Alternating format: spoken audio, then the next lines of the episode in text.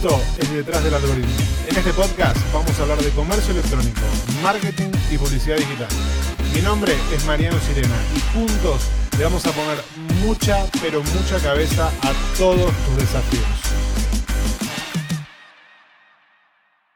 Nati, bienvenida Gracias, al Gracias a, a vos. Detrás del Algoritmo. Gracias por venir. Era el último lugar donde te faltaba estar. Sí. ¿no? Arrancaste desde que arrancó esto de la consultoría en Mercado Libre. Pasaste por todos los cursos y talleres. Pasaste por todas las consultoras, por lo menos nuestras. Los grupos nuestras, de nuestras. WhatsApp. Los grupos de WhatsApp. eh, hasta el video de merc- hasta saliste en el video de Mercado Shops de. No me acuerdo qué era. Y ahora se vende así, no me acuerdo Del qué hot era. sale. Del hot sale. Bueno, Sí. y llegaste de atrás del algoritmo. Bienvenida. Gracias. Gracias a vos por la invitación. Bueno, La verdad que- nerviosa nada. No, no estoy nerviosa, no. No, esto Es está hecho, está hecho para vos. No, la verdad que no, pero bueno. Bueno, Nati, a ver, ¿cuál es la idea de- del espacio y del programa?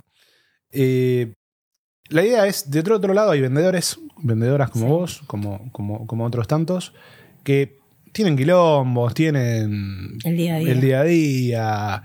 Y, y vos tenés una, una experiencia particular en el camino de la, de la plataforma. Eh, eh, hay, hay muchos que. Hay muchos que, que dicen, che, mucho caso de éxito, necesitamos más palos. Gracias.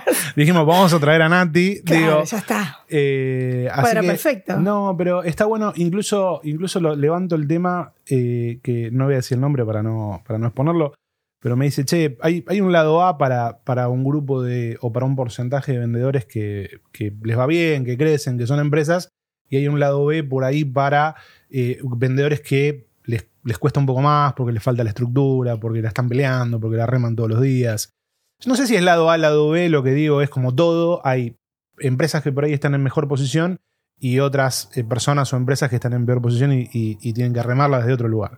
Bien, o sea que me pareció, me pareció piola invitarte, porque, pero no, pero eso, es- eso es una, una historia de superación. El lado Z. El lado Z, el lado Z de, de Mercado Libre. No, bueno, bueno, empecemos. Pará, pará, me estás dejando mal. No, boluda, ¿cómo mal? ¿Estás loca vos? Eh, la remaste, la remaste. Ahora siempre. no voy al desayuno. Ahora no vas al desayuno, no, al desayuno. Sí, bueno, no Eh, sé, estoy, estoy viendo, no, fuera de joda, estoy viendo si llego con los horarios porque valen rinde inglés justo el 20. Perfecto. Así Va- vamos a buscar Vamos a ver. No, esto de, esto de. Vos sos un ejemplo de eh, arrancar una operación a Mercado Libre, crear una marca, crear un concepto, crear una propuesta real para un segmento específico y atravesar todos los problemas que se pueden atravesar en la plataforma. Y seguir vendiendo.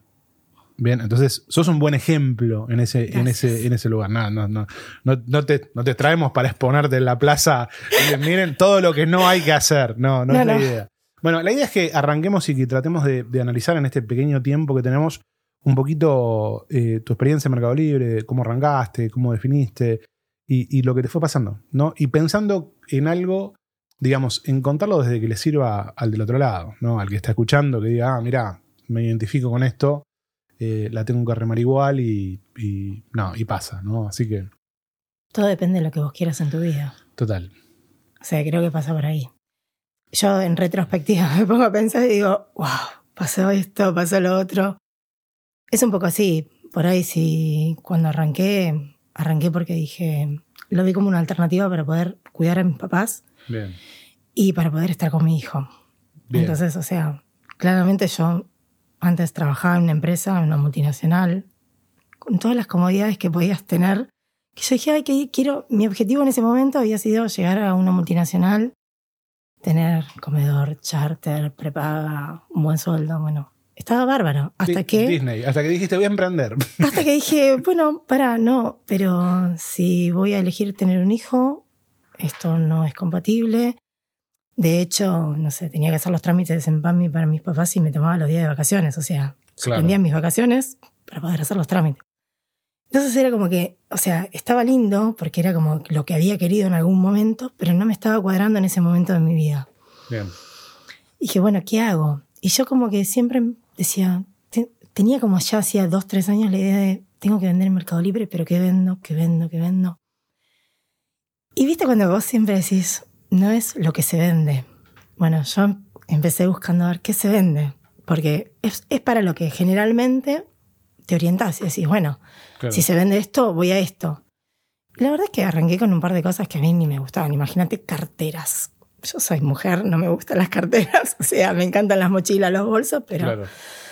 carteras. O sea, compraba en función de lo que me decía otra persona que se vendía. Que no necesariamente era lo que se vendía en Mercado Libre o...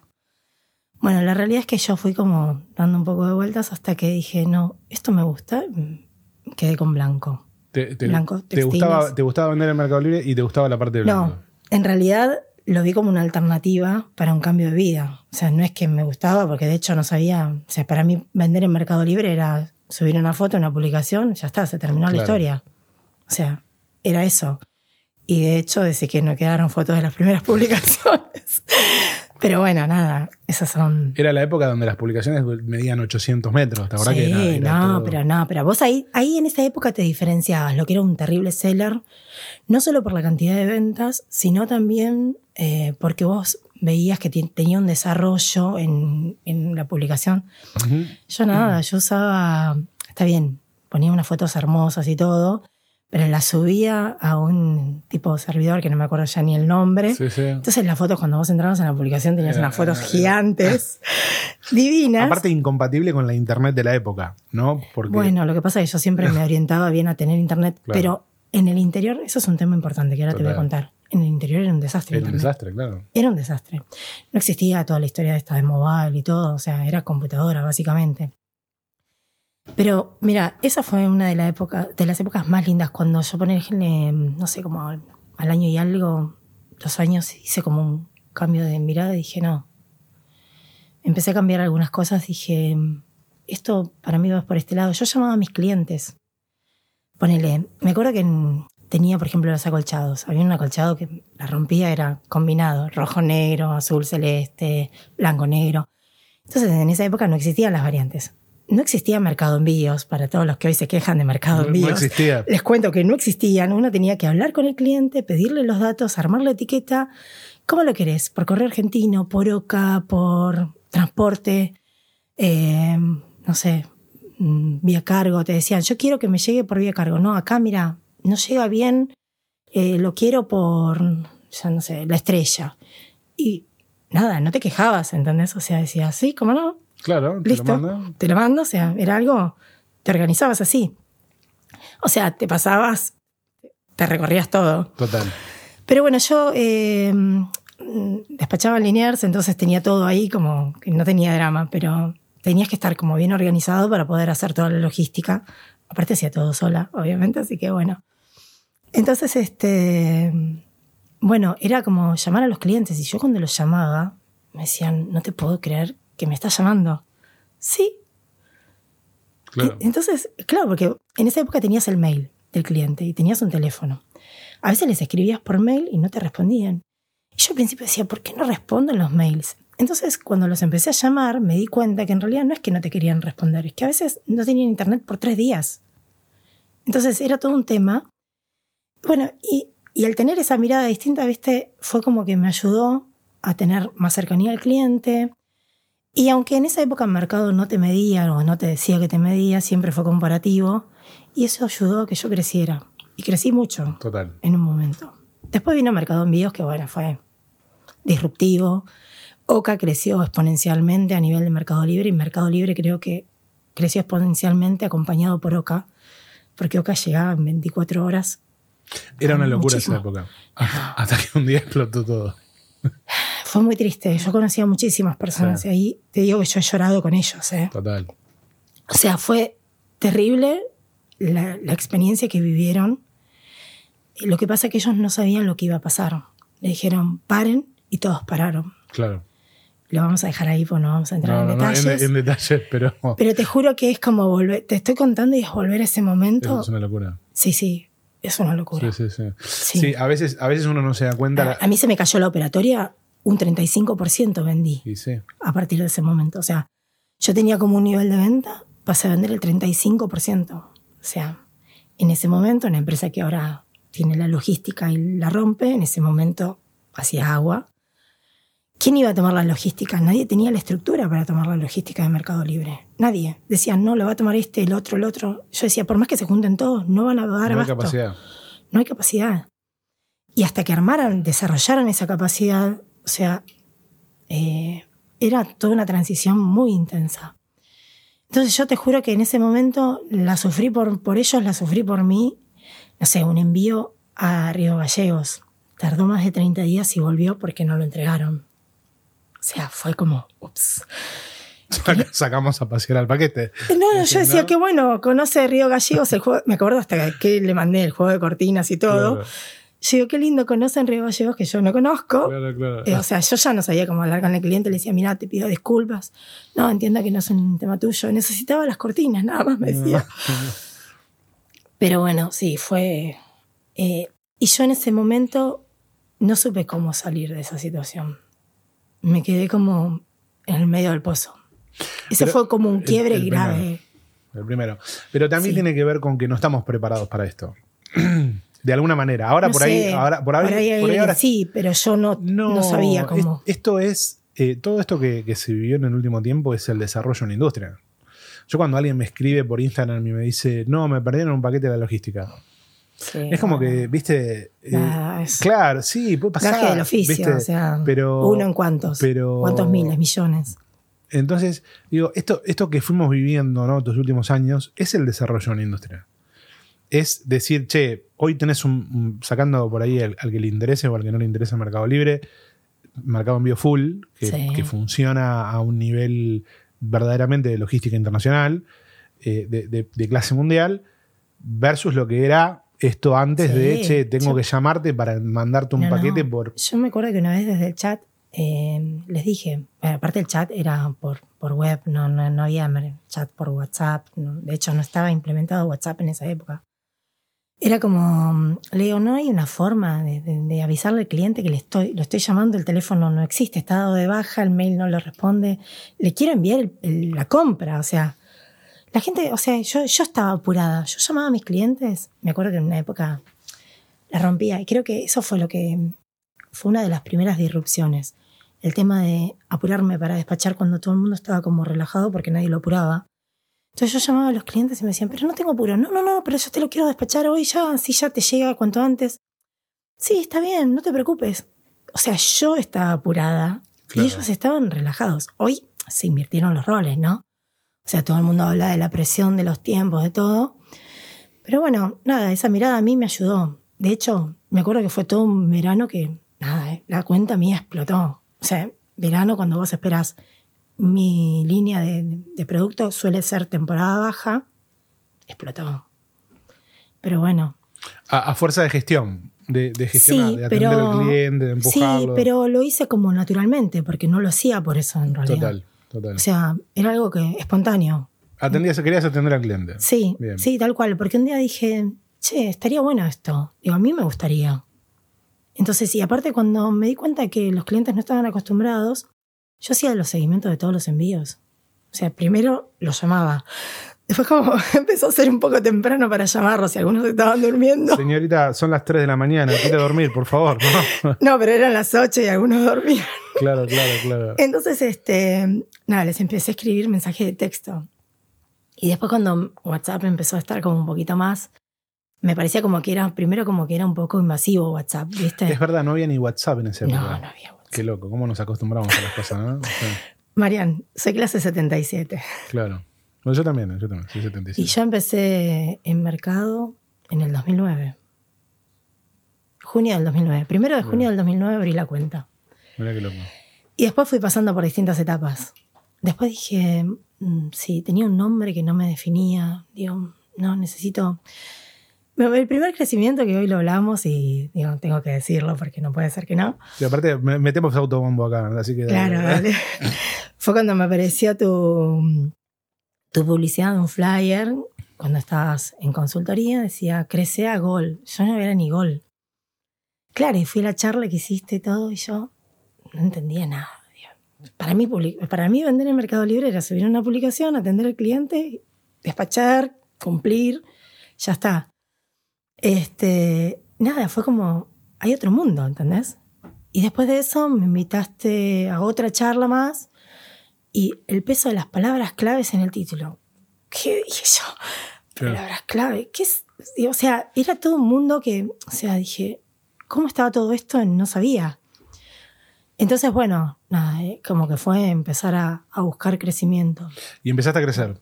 Sí, aparte en esa época se podía cambiar el título. O sea, yo Vos tenía, podías tocar, era fantástico. tenía una obsesión. Yo a las 6 de la mañana todos los Claro. días estaba tocando los títulos de mis publicaciones. Tenía unos productos, no, eh, de hecho tuve que replantear porque tenía unos productos que la rompían, eran unas sábanas de alta gama y estaban en el puesto 1, 2, 3, 1, 2, 3, 1, 2, 3, de acuerdo a la medida. Entonces, si yo veía que bajaba un puesto, tocaba el título y el Es otro día estaba en el 1. Total. O sea, era como una cosa. ¿Quién tocaba las publicaciones Bueno, todos los días? Eso, eso, Nadie. eso es lo que a veces nos cuesta ver, que son las ventanas de oportunidad. claro. ¿No? O decís, Sí. che, esto no va a durar para siempre. No. Es una ventana de oportunidad para No, aprovechar. no, no, no sabía si iba a durar o no. Yo lo hacía. O sea, ni siquiera lo pensaba. O sea, es como, yo siempre digo, yo admiro tu mirada. Esa cosa de decir, tener esa mirada del más allá, que yo no la tengo, claramente, lo sabes. Eh, y el tema del foco.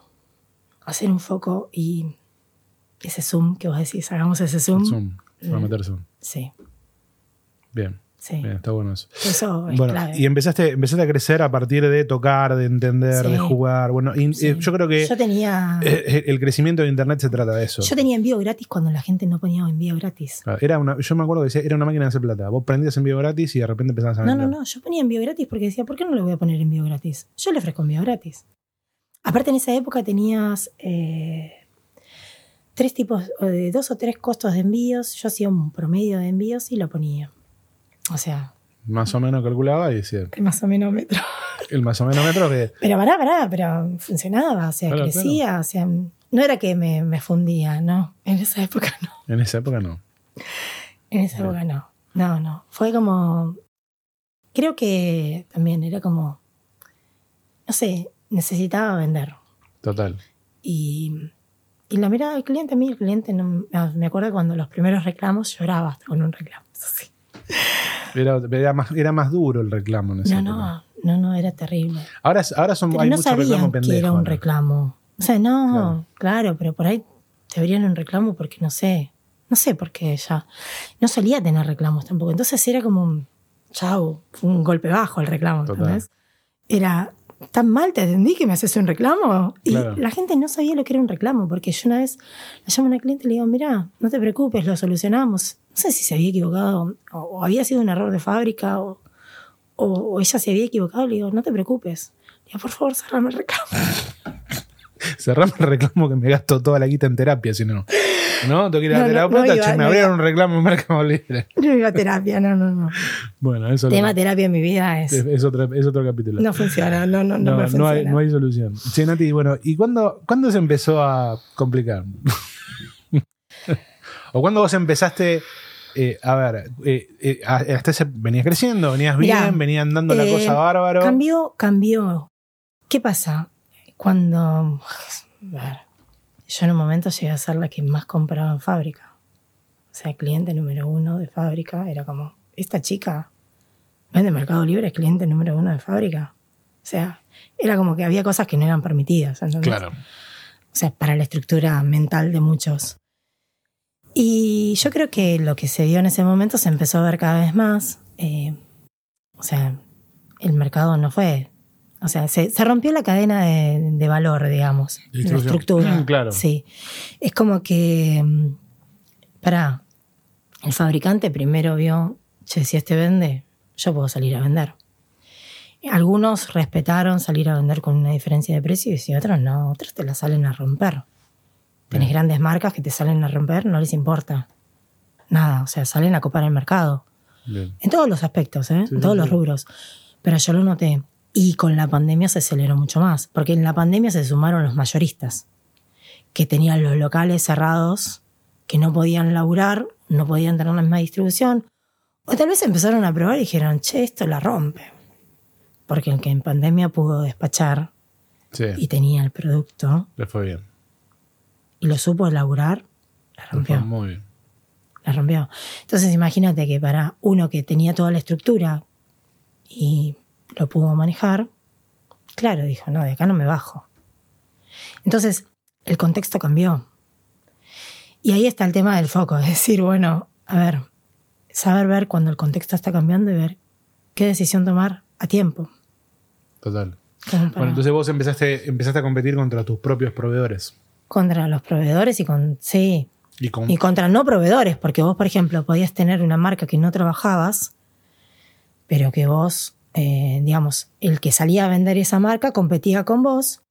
De hecho, yo en el bootcamp, cuando hice el bootcamp con vos, que fue octubre del 2020, eh, ahí yo me di cuenta cómo había cambiado. Porque, claro, o sea, en pandemia, la verdad, en un momento no sabía ni qué iba a hacer. Claro. Pues primero dijimos, bueno, 15 días, esperábamos. Qué onda. Después empezó a alargar y dije, ¿qué hago? ¿Qué hago? O sea, era como...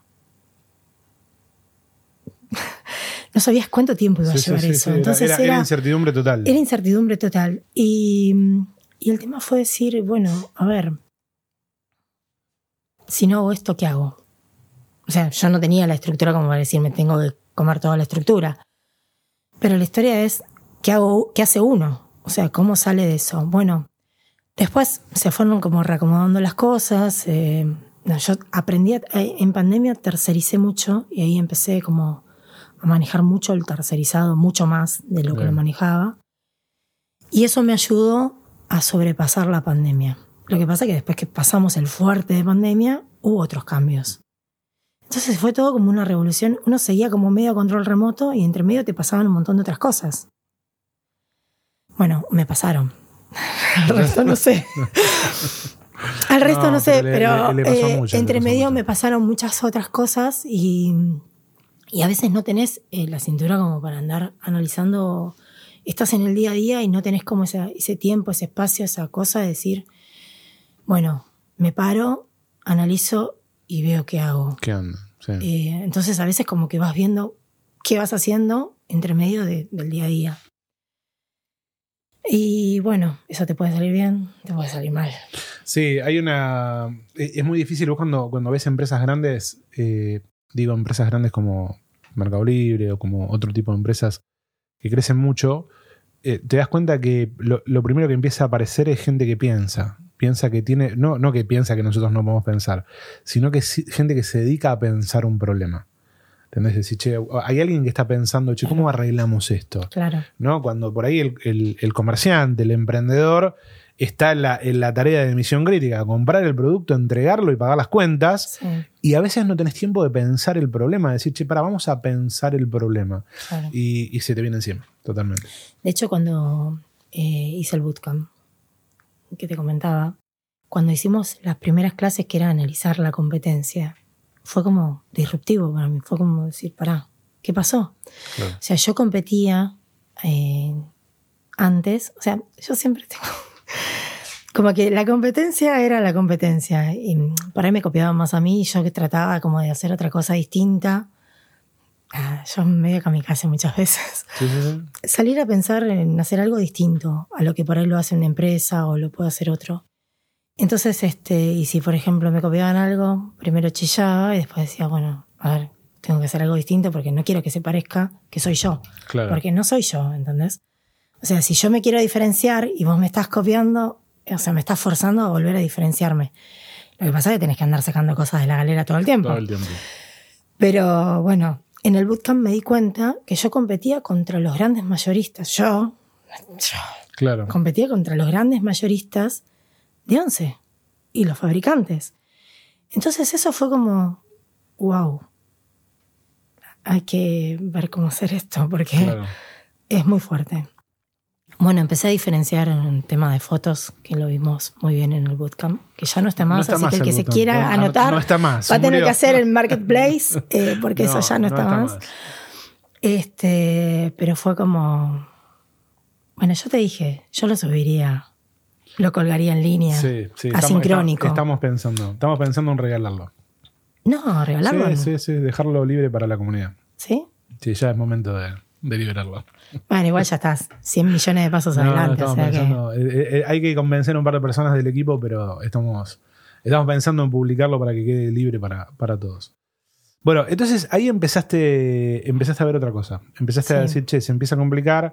eh, Sí. hay, hay, O sea- hay, hay mayoristas, hay importadores, hay vendedores Sí. más fuertes. Hay que buscar otra cosa, Bien. o sea, otra forma de llegar al cliente, porque claramente uno no tiene el mismo precio que tiene un mayorista. O sea, hay productos que, que hay cosas que ya dejas de trabajar. Sí, sí, sí.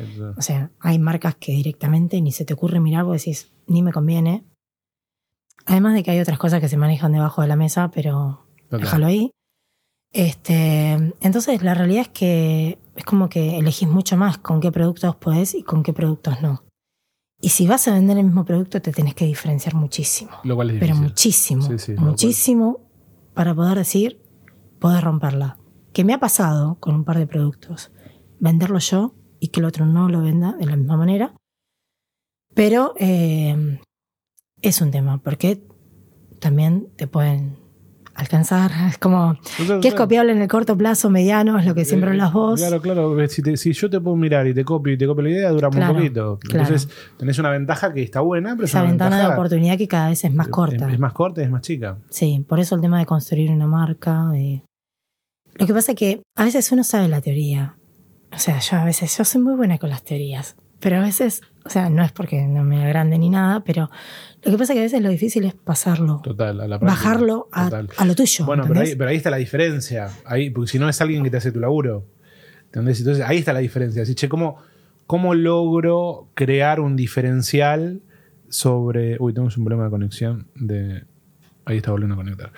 ¿Cómo logro diferenciarme del otro que vende el mismo vaso que yo? Mm. Bueno, ahí está el laburo del que vende el vaso, el que entiende al cliente y cómo, y cómo cada uno en su. Sí, en pero hay mucho commodity. Hay cosas que ya. pero todo es commodity. ¿Qué no es commodity? Te, te pongo un ejemplo, la consultoría. Cuando, cuando No. arrancamos esto. no, eh, Marian, no. Bueno, pero. no te puedes comparar con el no, resto. no, yo no me, porque- no me comparo, pero fíjate esto, la Mirá consultoría. que pasé por.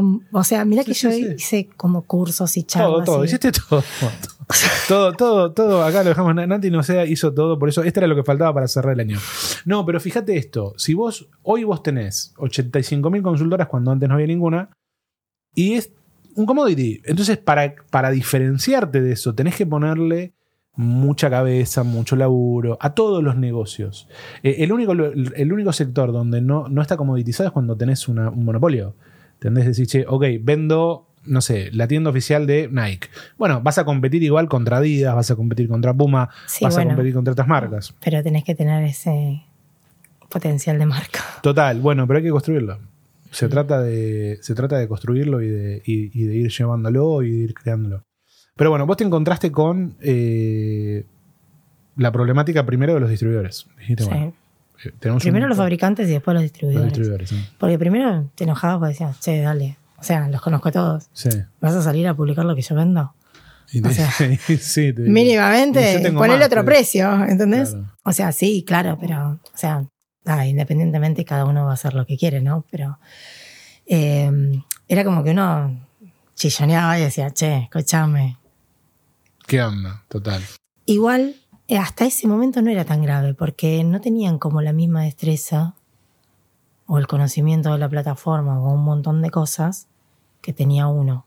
Ahí estaba el diferencial. Ahí Che, estaba el diferencial. Yo conozco la plataforma, Sí, conozco, Sí. conozco el sector sí, y te o sea, gano en el conocimiento. Pero podía tener hasta más producto, eh, la disponibilidad inmediata como para decir, lo llevo en cinco minutos al correo y sin embargo le seguías ganando. Total. Pero hoy esa brecha se, Se acortó. se acortó muchísimo. Sí. Sí, sí. Bien, entonces eso te llevó, a ver, de alguna manera, ese crecimiento, ese, digamos, ese fue el primer, el primer problema que te encontraste, que es, che, estoy compitiendo. No, no el primero, pero el más reciente, bueno, el digamos. Más, bueno, el más reciente. Eso, eso te llevó a achicar un poco la, la rentabilidad, ¿no? ¿O no? La rentabilidad viene por otro lado igual. Bien. Bueno, entonces eh, eh, ahí, ahí empezaste. ¿Y qué, y qué empezó a pasar? ¿Qué, qué te empezó? No, el tema puntualmente es cuando vos, por ejemplo, tenés producto y te cambia el contexto. Entonces de pronto tenés esa venta zigzag porque, porque vos vendés cuando el otro se quedó sin producto. Entonces es momento de migrar de ese producto porque ya no va. o sea que ya cuando vos empezás a ver Cuando el vos tenés producto ese va- va claro, o sea, vos no podés pensar si, che, no, si me quedo con todo el stock, le gano la venta, ¿cuánto tiempo?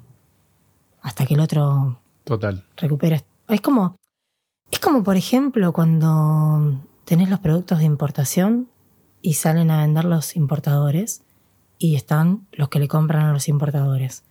¿Qué pasa? La diferencia la hace el que reserva el producto y después cuando no hay producto en mercado sale a vender. Total. Pero tenés que tener espalda para hacer eso. Tenés que tener mucha espalda. Es muy difícil. Y además otra cosa, tiene que ser un producto que después de todo ese tiempo siga interesando en el mercado. O sea que no es. Y además otra cosa, no es, que vos es, decís. difícil equilibrar. Claro, bueno, yo en un momento compraba importados y, por ejemplo, ¿qué pasaba? Había un producto que la rompía, pero divino. Y lo había traído para probar, porque dije, bueno, pruebo. Y dije, bueno, la próxima traigo más. Y después digo, pará, porque si el que me vio como lo vendí trae más, la próxima vez la ventana, Vendo menos. la ventana tarda más Claro, en estar abierta. ¿entendés? O sea, hasta que tenga la oportunidad, yo no sé si hay reposición de nuevo. claro. Entonces, la verdad que era como un riesgo muy alto, como para poder, o sea, para mi estructura, ¿no? O sea, Sí, para, pero, para otra estructura. pero es interesante, es interesante esa, esa visión, ¿no? Esto de yo vendo zigzag en una ventana de oportunidad, pero si el otro empieza a planificar mejor, mi- Claro. mi, ventana de oportunidad se corre y cada vez se cierra más. Aparte, todo el tiempo te están mirando, o sea, Es terrible, sí, es o terrible. sea, yo tenía, yo estaba negado con eso, pero. Yo también, ¿eh? Pero es, Yo también. es increíble. yo también, yo, yo de hecho, muchas veces me han dicho de tu competencia, no, ni idea, no sé, no los miro porque No. no, tengo tiempo, decía yo. O sea, de hecho, si vos me preguntás, eh, lo analicé el otro día porque estaba viendo la clase de Valentina, que vamos a darle mérito a Valentina, Sí, sí. eh, y bueno, del, del curso de, de Project y mm, de consultoría, sí. Bueno, no me acuerdo nunca el nombre, Ah, pero no no. importa. El último curso tuyo, Marian. Este, mm, bueno, y el análisis que hace, y ahí volví a mirar competencia, porque si vos me preguntás, o sea, nada, por ahí miraba en algún producto puntual que me interesaba ver, pero o cuando estaba mirando a ver, che, cómo viene esto, pero es como que a veces eso es lo que pasa en el día a día, no te da el tiempo como para todo.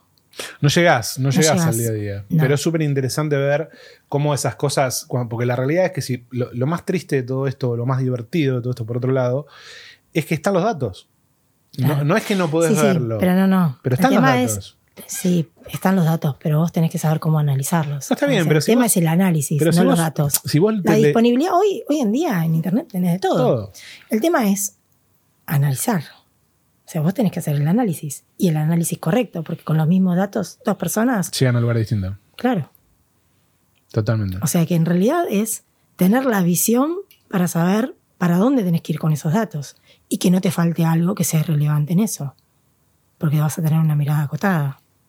Total. Porque si vos decís, a ver, en mi forma de pensar, en mi estructura mental hoy, esto es lo que tengo que relevar. Y por ahí hay otra cosa que está surgiendo que vos no estás viendo. Lo, lo que no sabés que no sabés.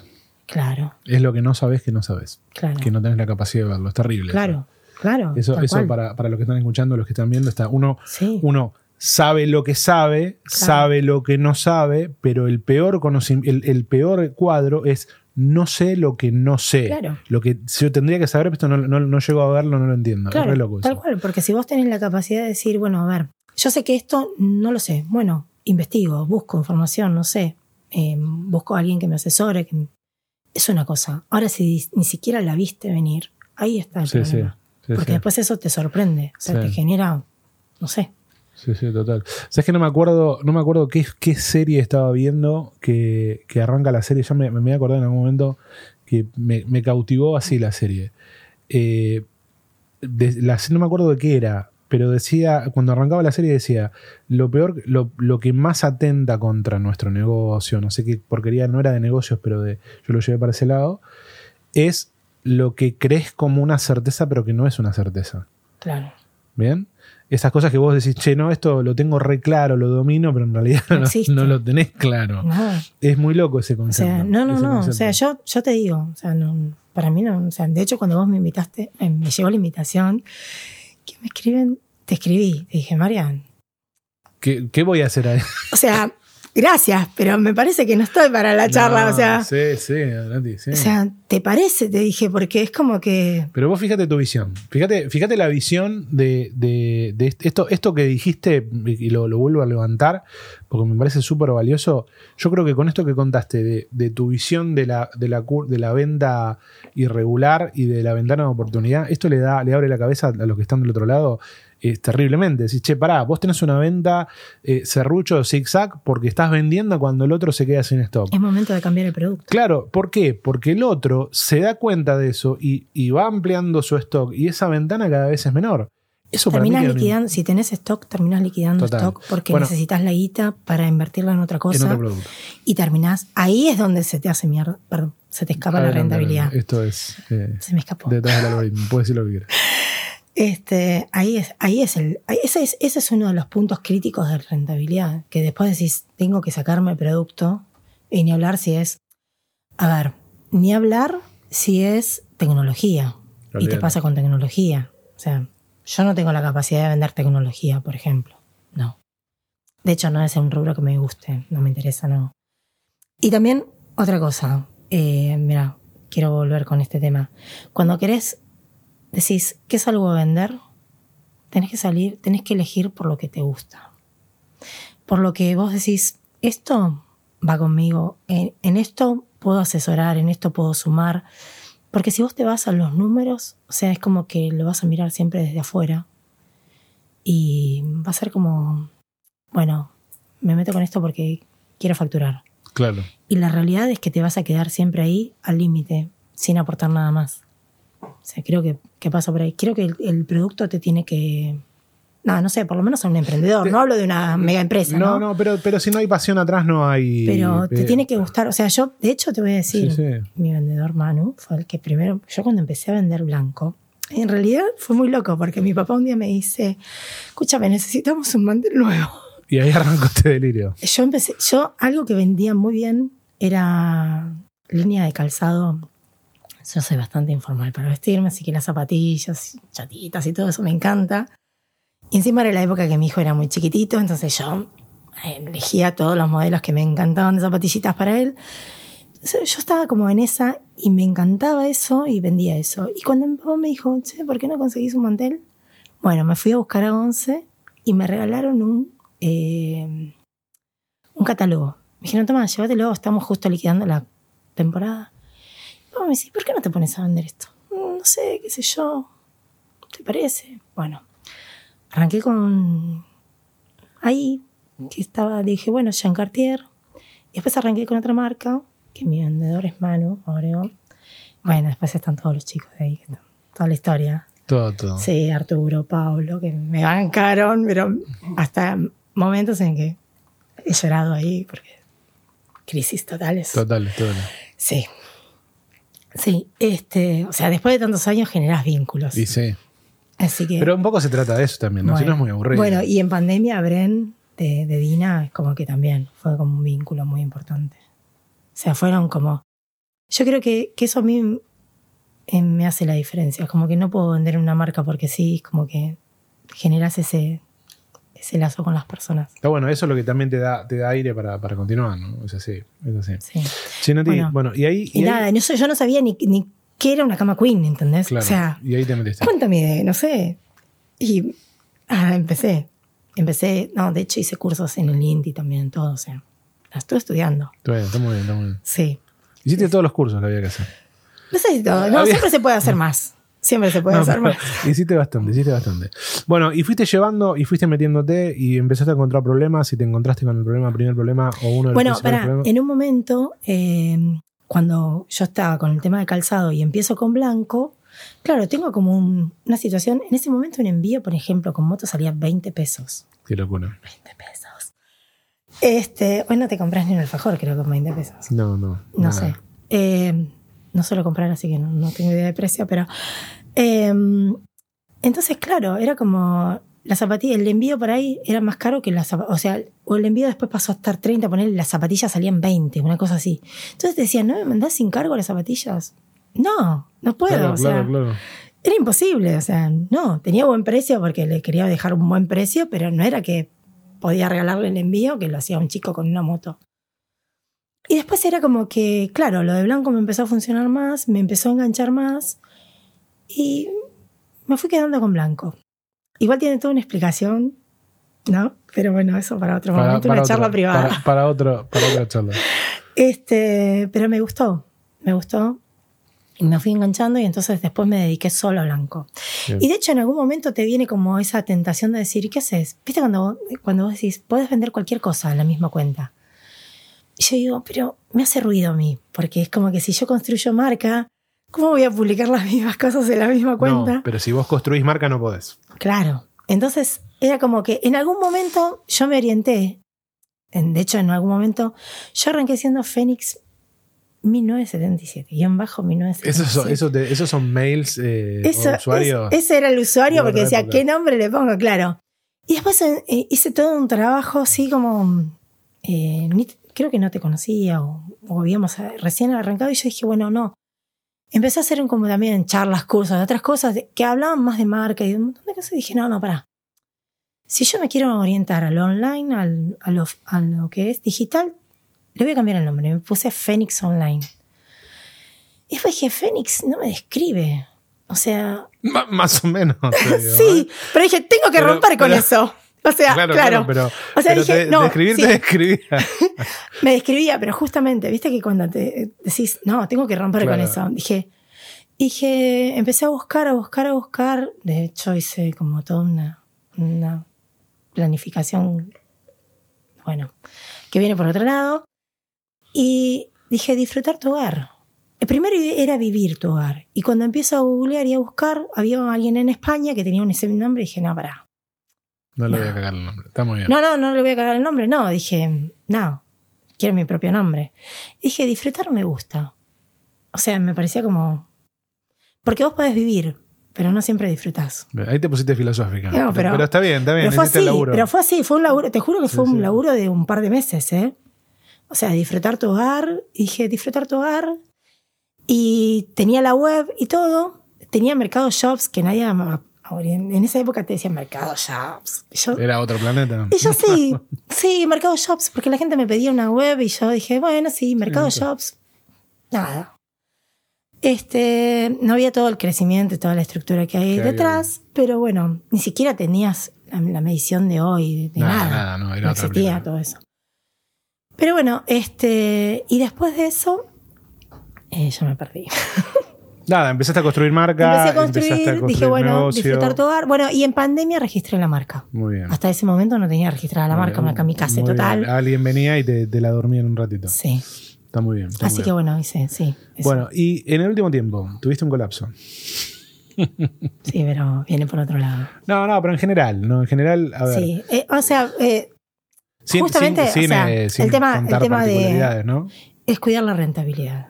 La clave es tener el foco, no dejar de mirar qué puedes innovar y cuidar la rentabilidad. O sea, esa es la clave. Cuando vos hablas de rentabilidad, rentabilidad, rentabilidad, es por algo. O sea, Total. Y es así. O sea, si no sos rentable, estás en un globo que en un momento explota. Y te vas al carajo. O sea, así. O zafás o te caes. Y zafar a veces tiene sus consecuencias, Total. porque es un costo alto. Pero bueno, Sí, sí, la otra vez eh, hablábamos con, con Néstor que estuvo acá. ah, y- lo vi, vi, una parte. Y Néstor hablaba de esto de, de endeudarse en función de, de la esperanza futura, ¿no? De decir, Mm. che, me endeudo para, Complejo, para ver si lo salvo y es re complejo eso. muy complejo. Es re complejo. Bueno, pero te agarró, en realidad lo, lo que, te, lo, lo que te golpeó fuerte fue, eh, más allá de decisiones operativas de negocio, por, por lo que entiendo, es el, el frenate que hubo, hubo un frenate importante este año. No lo supe ver. Es eso que yo te digo, que uno a veces está como control remoto en el día a día y es como, seguís hasta que te topaste con la pared y ya cuando te topaste con la pared, Sí, o sea, es como que frenaste porque no te quedó, o sea, frené porque vos me dijiste, para acá, sí, a ti, esto es lo que no estás viendo. O sea, realmente. sí, sí. sí. O sea, si no hubiera sido por eso, no sé si hoy estoy acá. No, estás detenida en algún lugar de No, algún Mirá. sótano de la FIP, ¿no? No, no, no, no, para, para que yo no, he donado. Fitec No, no va a donar. Para que no ha donado, declaro todo. Que no llegue a pagar es otra cosa. es- ahí está, Pero no, o sea, no, no. No, total, total. Declarar, declaró todo. Y aparte, fue siempre una mirada que yo, cuando, yo siempre dije, o sea, hay que facturar todo. Sí. Y de hecho, cuando hubo una vez, eh, bueno, la resolución 2955, y yo soy re pelota con eso, siempre estoy en los grupos, tiene que ver la resolución 2955. Este, bueno, esa resolución 2955, gracias a, ese, a esa vez que yo era monotributista, me cobraron la resolución 2955, fue laburar ese mes para pagar la resolución 2955. Después de eso, entendí y, o sea, decir que yo siempre, yo siempre súper prolija, o sea, declaré. Pero en ese momento me dijeron, nosotros cerramos el periodo y lo informamos todo a la FIP. Todo. Entonces cuando alguien me decía, no, pero yo facturo. No, estás en pedo. ¿Cómo se te ocurre? No pasa nada. Ni se te ocurra. O sea, vos fíjate que de hecho hoy vos bajás un detalle, un listado de ventas que muy pocos lo hacen porque la mayoría integra y no usa tanto Meli. Pero en el detalle de venta queda registrado si vos le descontaste la factura o no al cliente. Total. Aparte otra cosa, o sea, vos facturaste 100 pesos o no lo facturaste, vos le vendiste 100 pesos a un cliente en Córdoba, Entre Ríos, Mendoza, Sí, lo que sea, se movió digitalmente. queda el registro. Y si vos decís, ah, no, yo no soy convenio multilateral porque es un quilombo, ¿qué? O sea, peor va a ser cuando te vengan a reclamar. O sea, vos lo pagás en tu provincia y después te viene a reclamar la provincia de origen y te dicen, che, che, vos a mí me debes porque vos le vendiste tanto a clientes Sí, sí. que salió la plata de acá. O sea. Entonces, es lo que vos decís, y creo que cada vez se, o sea, deberían como tomar un poco más de conciencia, el costo impositivo puede ser muy alto. Lo que, ¿sabes lo que yo creo? Es. eh, yo, yo no digo que sea. A veces, a veces no es negocio. Bien, a veces verdaderamente cuando vos analizás los números, decís, che, esto no es viable. No, Bien. yo prefiero no hacerlo. Claro, el, el tema es cuando crees que es viable por no estar mirando lo que tenés que estar mirando. Que volvemos a esa cosa del Claro. principio. No cuando vos decís, che, es- me está yendo bien, estoy vendiendo, muevo 3, 4, 2, 5, Pero 10. es cuando le lle- hasta que le llega la calculadora de Milbrands. Y ahí se desmayan. No solo, mira, eso incluso, ojalá que te llegue la, calcu- la- la calculadora de Milbrands. El, el tema es cuando pasa algo en el, en el contexto, como nos pasó, que de repente, che, saltó el dólar, se frenaron las ventas porque los proveedores dejaron de entregar, se cortó la cadena de pago y vos tenés que salir a pagar un montón de cosas que no tenés guita. Mm. Sí, Entonces vos decís, che, ¿y ahora? claro. Entonces ahí te das cuenta que no eras rentable. claro. Porque te das cuenta ahí que no eras rentable, cuando, no te, cuando te falta la plata. Claro, cuando estás Si uno está, uno está andando, es como, esto es Sí. como, esto es como, eh, por suerte nunca me pasó, pero siempre tiene un uno tiene un amigo, un caso de que vive, vive al- arriba de la tarjeta de crédito. Che, no, compro en cuota, compro en cuota, Sí, compro, no. hasta que un día te pasó algo que se te rompió ese ciclo que vos tenías armado y Caíste. fue. Sí. Bien, entonces lo que termina pasando en Mercado Libre, que me- vos lo, lo supiste, su- lo supiste, lo estás surfeando, lo supiste surfear, fue esta cosa de presión de la rentabilidad, presión impositiva, presión de los quilombos. El cambio en el mercado. El cambio en el mercado. Cuando de pronto te ves que cambió todo y vos estás ahí y. ¿Cómo resolves? Se complica. Se complica. Pero, pero bueno, esto es importante. Y, y esta mirada de, de- de la plataforma Mercado Libre. Mercado Libre es agente de retención. Y los, Sí. agentes, los agentes de retención se, se denominan o se, se ponen en función del fisco, no de otra cosa. Claro, el fisco tiene, tiene que estar perfecto. O sea, ellos levantan la información y dicen, acá es un 3, un 1, un 5, un Tenés 4. que, tenés que O sea, par. Y, pero no porque. Y, y el, y el digital va para ese lado. ¿Viste? Eh, vendas por donde vendas, cuando la plata. La única forma que vos podés tener no, no trazabilidad es si vos vendés eh, online y cobras en efectivo, que creo que no existe más, eso es una locura. Ni, por- ni siquiera por el- la función del riesgo. No sé ni. A veces me dicen, ¿puede, eh, ¿le puedo pagar al chico de la moto? No, yo no los expongo. Total, total. No, le digo, no.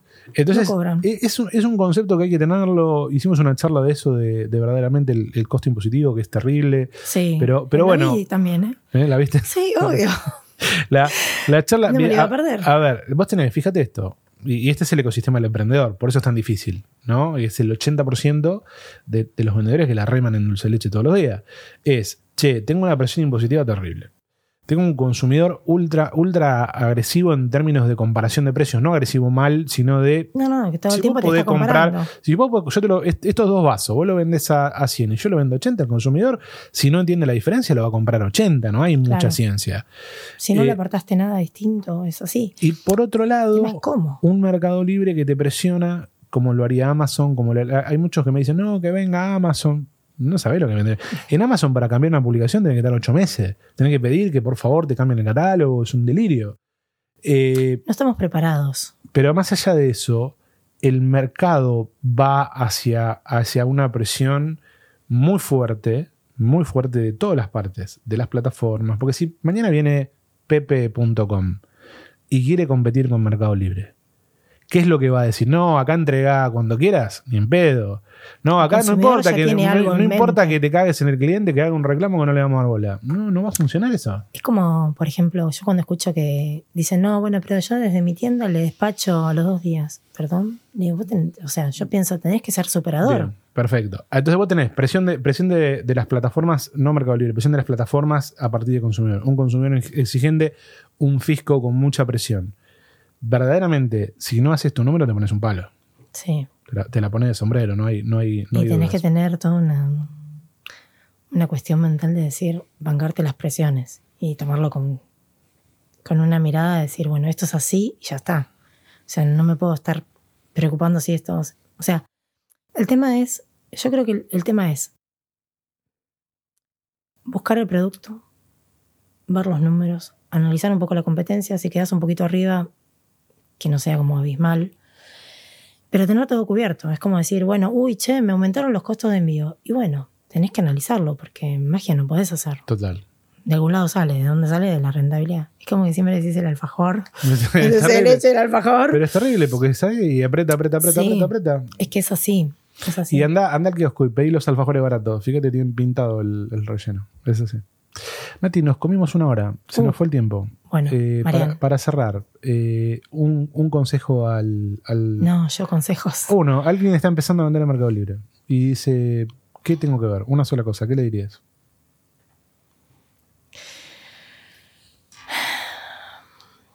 Quiere salir a vender. Alguien dice, "Che, voy a empezar a vender en Mercado Libre. Teniendo su emprendimiento, Sí, sí. bueno, la rentabilidad. La rentabilidad. Cuidar la rentabilidad. Eso sí.